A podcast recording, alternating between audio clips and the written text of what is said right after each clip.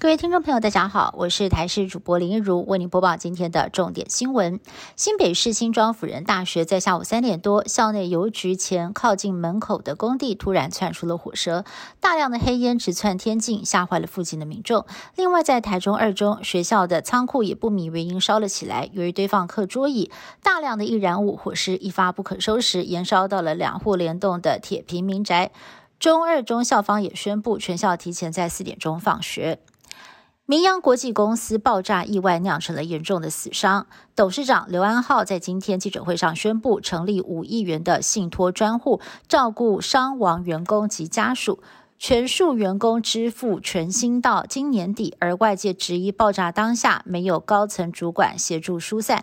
对此，董事长表示，负责的公安科长现在仍躺在加护病房，二度灼伤。如果不是为了救灾，他早就可以离开现场。另外，死亡的员工有三个人是干部主管，认为他们都相当尽责。天冷进补姜母鸭有没有用到假酒？也包含在警方的勤务范围之内吗？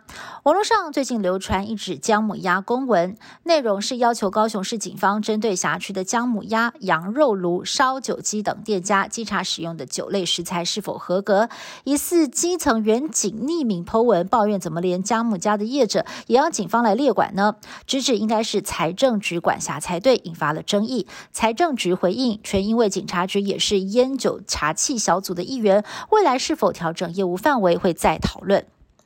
国内流感疫情传播风险仍高，上周新增了八例死亡个案，都是感染了 A 型流感。但是不少的医生观察，现在连 B 型流感都蠢蠢欲动，即便是刚得过 A 流的人，也不能够掉以轻心，还是有可能再感染另外一波的病毒。那么另外呢，就是莫德纳的 XBB. 点一点五新冠疫苗在今天正式开打，机关署预估下一波新冠疫情的高峰可能会落在十二月中旬，呼吁民众秋冬之际要赶快补上一剂疫苗。南韩总统尹锡悦在二十六号亲临首尔空军基地参加国军日阅兵大典。尹锡悦演说的时候提到了北韩不断的发展飞弹跟核武，并且扬言要发动核攻击，不但对韩国的国民造成了威胁，也对世界和平形成了巨大的挑战。他更警告北韩，一旦动用核武，等同是自取灭亡。而两韩的恩怨情仇真的是剪不断，理还乱，一路延伸到了运动赛场上。二十五号在杭州亚运男子十公尺。移动标靶准速团体赛，由南韩拿下了金牌，北韩夺银。但是在颁奖的时候，北韩的选手却是断然拒绝，场面是相当的尴尬。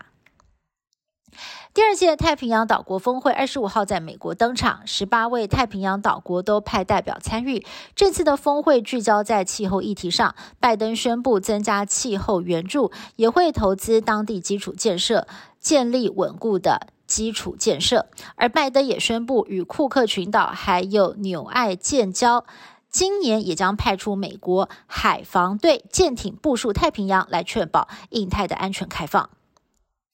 以上新闻是台新闻部制作，感谢您的收听。更多新闻内容，请您持续锁定台视各界新闻以及台视新闻 YouTube 频道。